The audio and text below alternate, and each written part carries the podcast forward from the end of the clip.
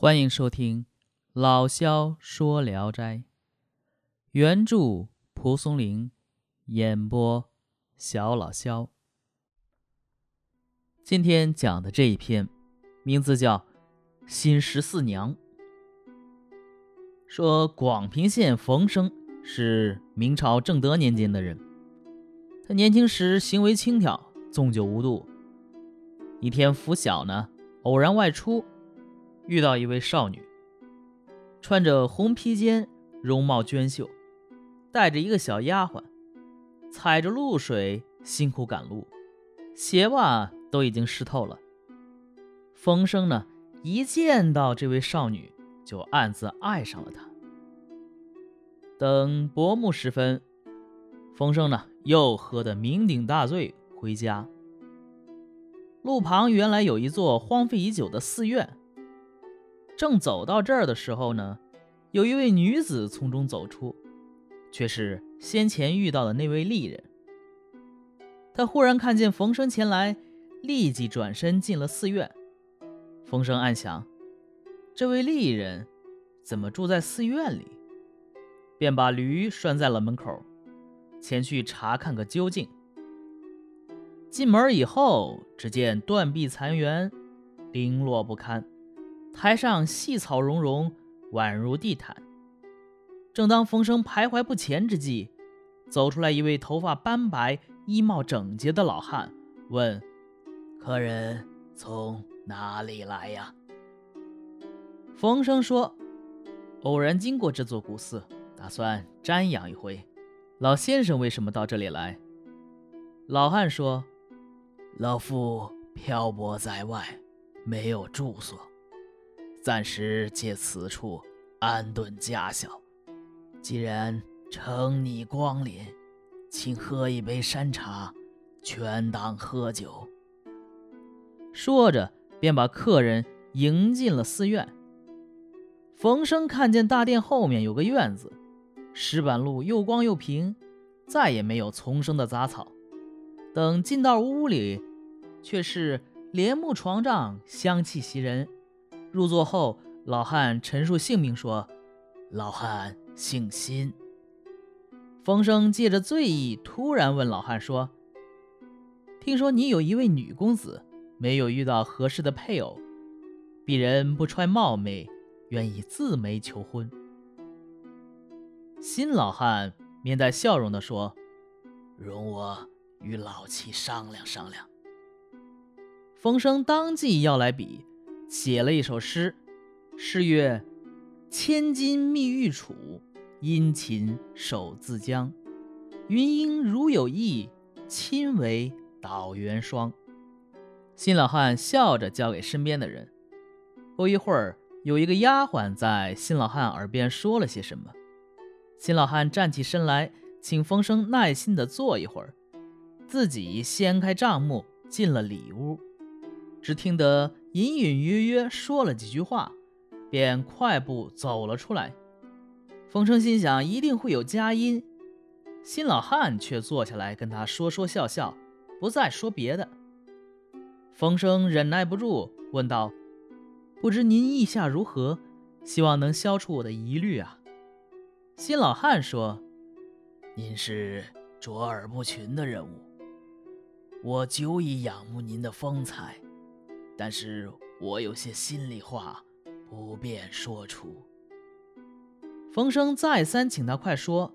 新老汉说：“我有十九个女儿，嫁出去十二个，嫁女的事都由老妻掌管，老夫不参与。”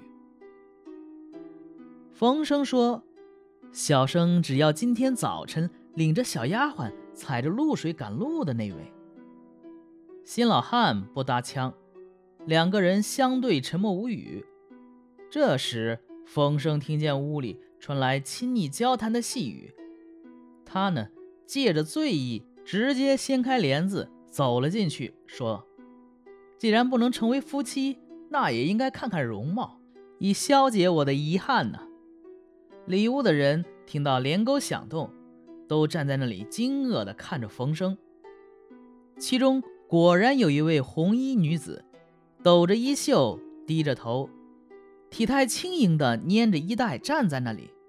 看见冯生进来，满屋的人都惊慌失措。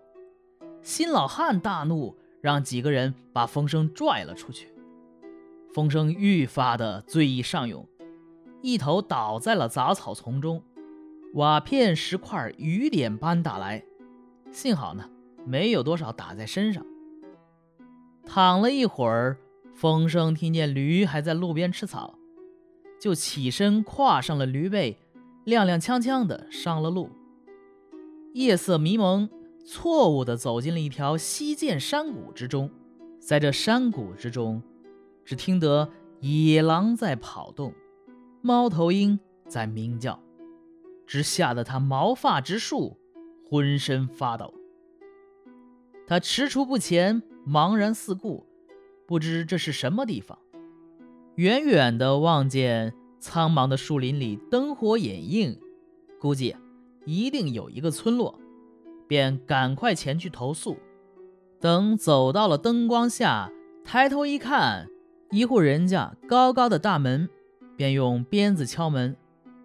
里面有人问冯生说：“您是哪里来的客人呢？半夜到这里来？”风声以迷路相告。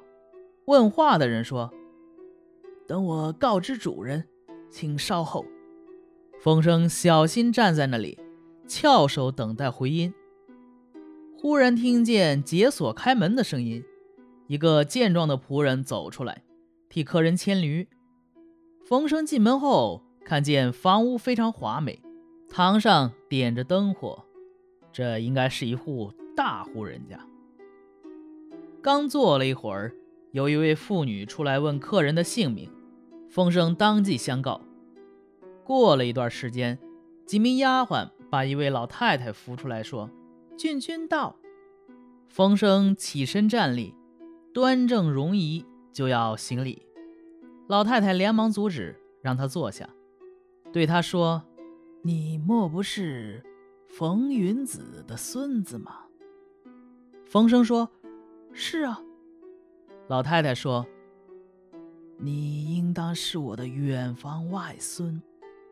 我一生将过，残年将近，骨肉之间很少见面了。”风声说：“我从小失去父亲，与我祖父相处的人，十人之中不认识一个人。